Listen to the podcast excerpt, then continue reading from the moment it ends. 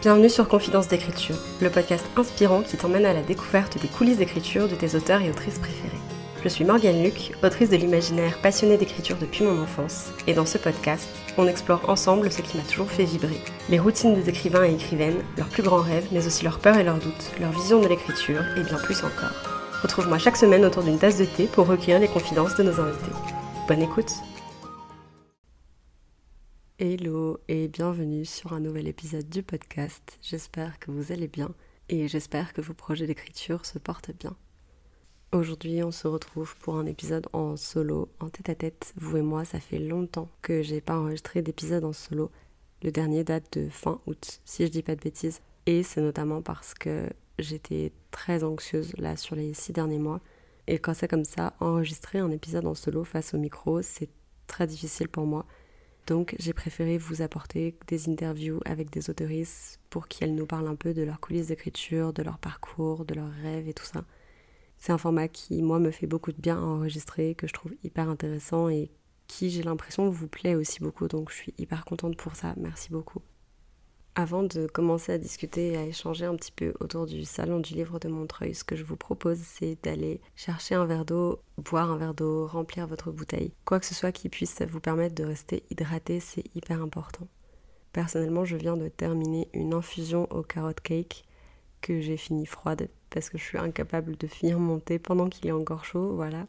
D'ailleurs, ça ferait de moi un très mauvais protagoniste pour le roman qui porte à peu près le même titre. Si je dis pas de bêtises, c'est Tant que le café est encore chaud, qui est un roman japonais qui a été traduit en français aux éditions Albert Michel et qui est aussi dispo en poche et qui raconte l'histoire d'un café au Japon, il me semble que c'est à Tokyo. Un café dans lequel, quand on s'assoit à une place particulière et qu'on commande un café, on peut voyager dans le passé ou dans le futur pour euh, parler à des proches qui sont déjà venus au café. En général, c'est des gens qui sont plus là ou qui ne seront bientôt plus là il y a toute une thématique très forte autour du deuil et de l'absence et, des non-dits et des choses qu'on a envie de dire dans ce roman. Et en fait, le topo, c'est qu'on peut voyager dans le passé ou le futur. Tant que le café est encore chaud, il faut absolument finir de boire son café avant qu'il refroidisse. Sinon, on reste bloqué euh, en tant que fantôme. Je serai un très mauvais protagoniste de ce livre, je vous le dis tout de suite, parce que je suis incapable de terminer mon thé pendant qu'il est encore chaud. Mais du coup, là, je suis euh, accompagnée d'un verre d'eau que je pense je vais boire un peu au fur et à mesure qu'on parle parce que peut-être que vous l'entendez à ma voix. Non seulement je suis un peu fatiguée, mais en plus elle est plus grave que d'habitude parce que j'ai un peu forcé dessus ce week-end pour me faire entendre au salon. Donc voilà, je vais rester hydratée. Je pense que ça lui fera du bien à elle aussi. Si vous avez traîné un peu sur Bookstagram ce week-end, vous n'êtes pas sans savoir que c'était le salon du livre et de la presse jeunesse de Montreuil. Ça a duré toute la semaine puisque la soirée d'inauguration a eu lieu mercredi et le dernier jour du salon, bah, c'était lundi. Moi j'y étais le 1er, le 2 et le 3 décembre, donc vendredi, samedi et dimanche. C'était la toute première fois pour moi, je n'y étais jamais allée, j'en avais beaucoup entendu parler forcément, mais je m'y étais jamais rendue moi-même. Et de façon générale, j'ai fait très très peu de salons littéraires. Je pense que c'était le troisième ou quatrième peut-être sur lequel je me suis rendue au cours des genre six ou sept dernières années. Donc euh, voilà, ça fait vraiment très peu.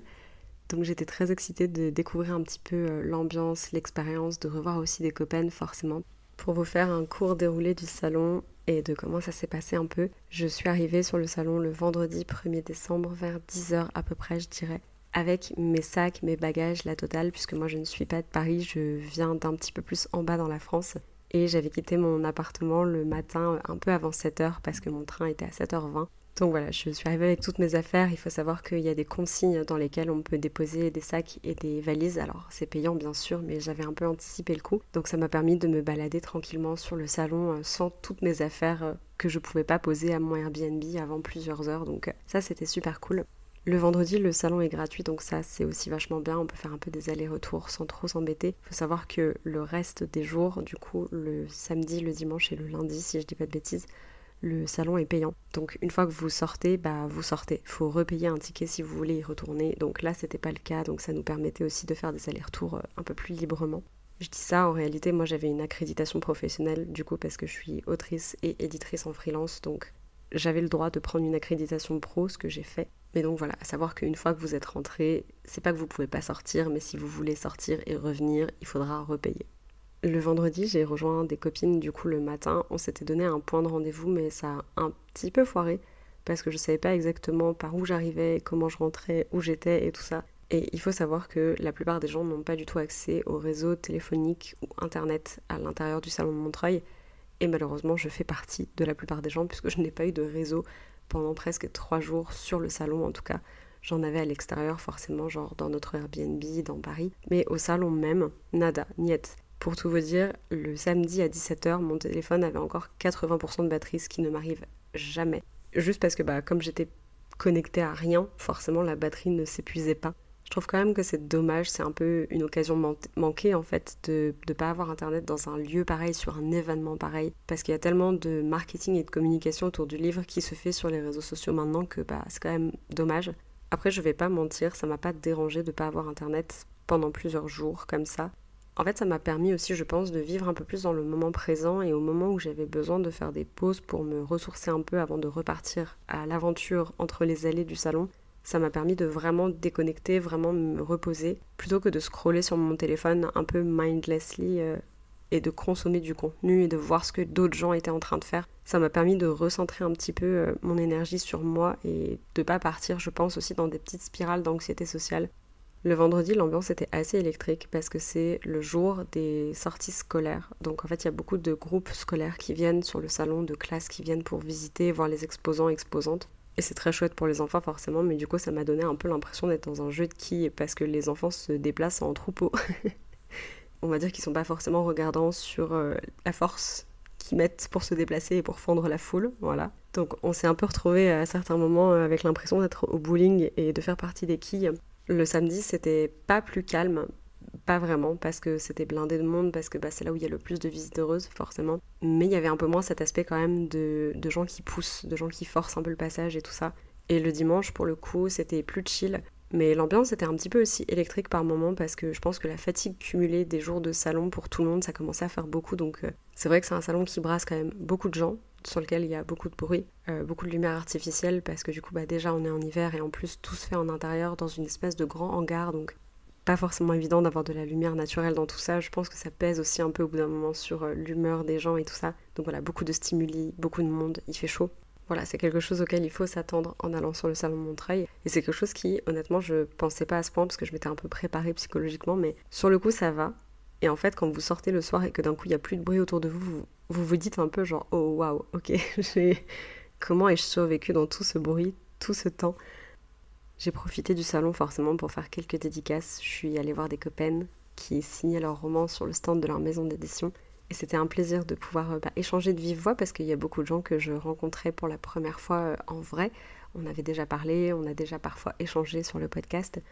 Mais bah, c'est vrai que géographie oblige, on n'habite pas tous dans les mêmes parties de la France ou même des fois il y a des gens qui sont carrément hors euh, France. Donc c'était hyper cool de pouvoir rencontrer un peu tout le monde, faire aussi de nouvelles rencontres, revoir des têtes que j'avais pas eu l'occasion de recroiser. C'était hyper fun et il y a quelque chose d'assez émouvant en fait au fait de voir mes potes dédicacer leurs romans sur le stand de leur maison d'édition. En fait, je sais pas si je vais arriver à trouver les mots pour ce ressenti-là, mais je trouve ça tellement beau de les voir aussi épanouis, de les voir parler et échanger avec leurs lectrices, de voir que tout le monde a un peu des étoiles dans les yeux. C'est quelque chose que je trouve incroyable, c'est des moments humains qui sont hyper forts. Et je suis tellement fière de toutes les personnes qui étaient sur le salon et qui ont dédicacé, qui ont pu avoir ces moments-là. Franchement, ça me rend tellement contente pour elles. Voilà, et un jour, peut-être que je serai moi aussi en dédicace sur le salon du livre de Montreuil. Qui sait On a le droit d'y croire, on a le droit de rêver. Et je pense qu'à ce moment-là, je serai hyper reconnaissante de pouvoir m'inspirer de l'énergie que j'ai vue ce week-end et, et, de tout ce que les personnes, les autoristes, les copains avaient à apporter en dédicace. C'était vraiment très très beau à voir. À part les dédicaces des copains pour qui j'ai pu emmener les romans, parce qu'il faut savoir que bah, il y a d'autres livres que j'avais chez moi et que je pouvais pas emmener parce que je pouvais juste pas porter mes affaires si j'avais trop de bouquins, donc j'ai dû laisser des choses dans ma bibliothèque. Mais à part ces quelques dédicaces-là, j'avais pas beaucoup prévu de choses sur le salon, j'avais très peu d'attentes. En fait, tout ce que je voulais, c'était croiser le plus de monde possible et être la plus spontanée possible pour vivre le plus d'expériences possibles, entre guillemets, euh, naturellement, spontanément. Un peu me laisser prendre par le flot et voir où les choses me menaient. Par exemple, le samedi, j'ai eu besoin de me reposer dans un coin pendant deux heures. Je n'ai pas culpabilisé de pas faire quoi que ce soit parce qu'en fait, dans le flot du moment, c'était ce qu'il fallait que je fasse. Et après, on est reparti de plus belle et on a vu d'autres gens et on a fait d'autres choses et, tout était bien. Euh, tout était bien comme ça en fait. Je voulais pas prévoir trop de choses. Je voulais pas avoir l'impression de courir partout, d'avoir un emploi du temps de ministre, de devoir rejoindre beaucoup de gens à des heures précises ou quoi que ce soit. Donc les seuls rendez-vous, on va dire, que j'avais, c'était bah, les créneaux de dédicace. Et c'était aussi pour les quelques remises en main propre des exemplaires de frontières numériques que j'avais proposés sur mon compte Instagram. Et je pense que c'était une très bonne chose de procéder comme ça et de ne pas avoir d'attente et de ne pas avoir vraiment de planning. Parce qu'en fait, je me suis très vite rendu compte que quand on essayait de chercher des gens ou de retrouver des gens sur le salon de Montreuil, ça ne fonctionnait pas.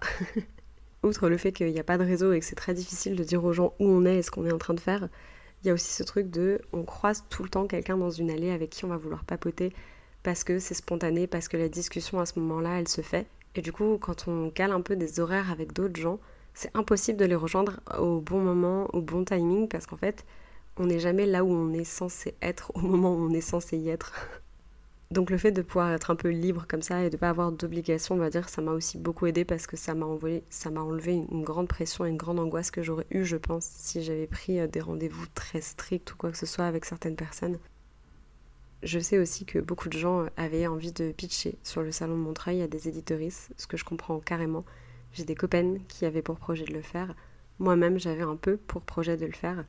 Mais au final, pareil, j'avais pas beaucoup d'attentes pour ça. Je me suis dit, si je, sens dans le, si je me sens dans le mood, en fait, si je sens que ça se passe bien, que je suis à l'aise pour le faire, alors je sauterai peut-être sur certaines occasions si elles se présentent.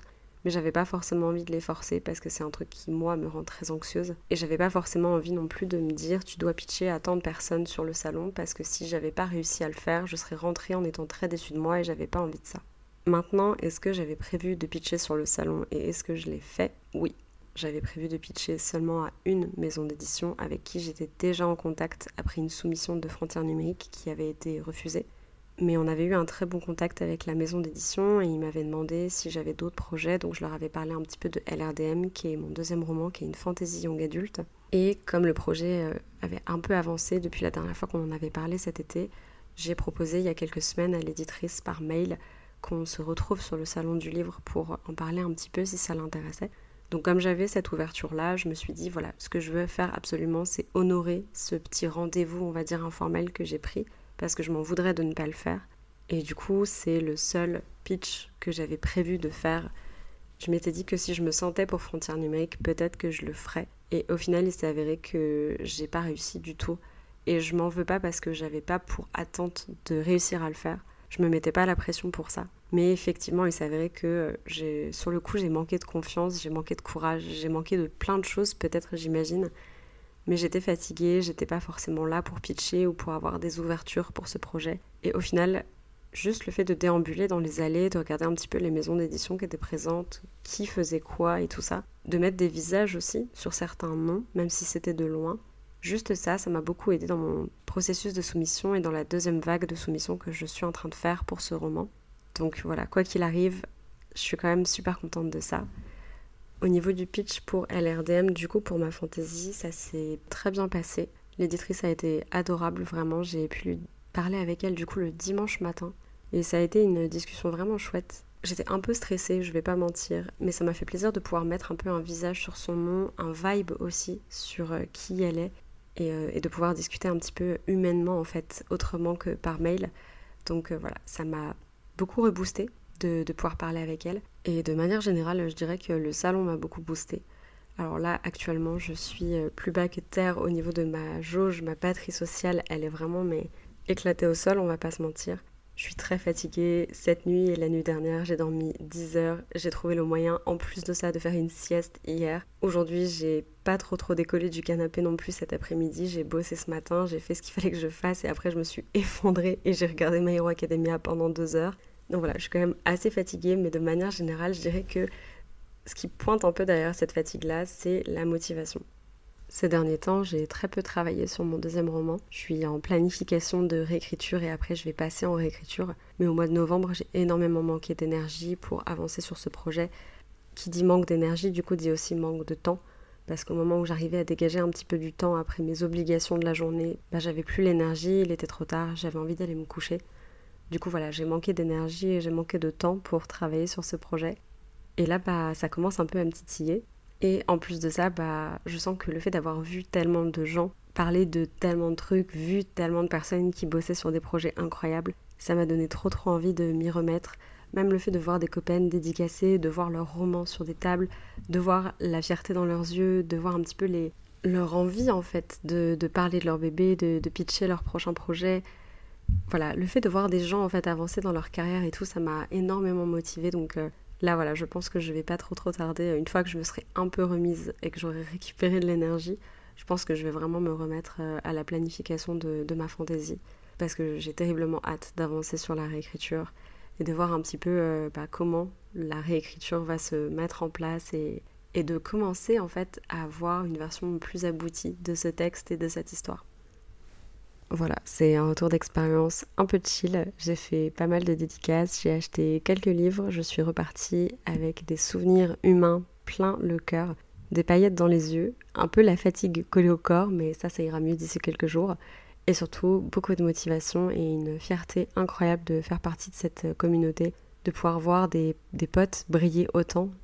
Et avec le sentiment incroyable de m'être sentie parfaitement à ma place sur le salon du livre de Montreuil, d'avoir envie d'y être un jour pour dédicacer, d'avoir envie de continuer à soutenir tous mes potes dans leurs projets. Et avec un sentiment d'accomplissement aussi, parce que même si j'ai très peu pitché sur le salon du livre, je me sens hyper bien en fait. Avec l'expérience que j'ai vécue, j'ai absolument aucun regret.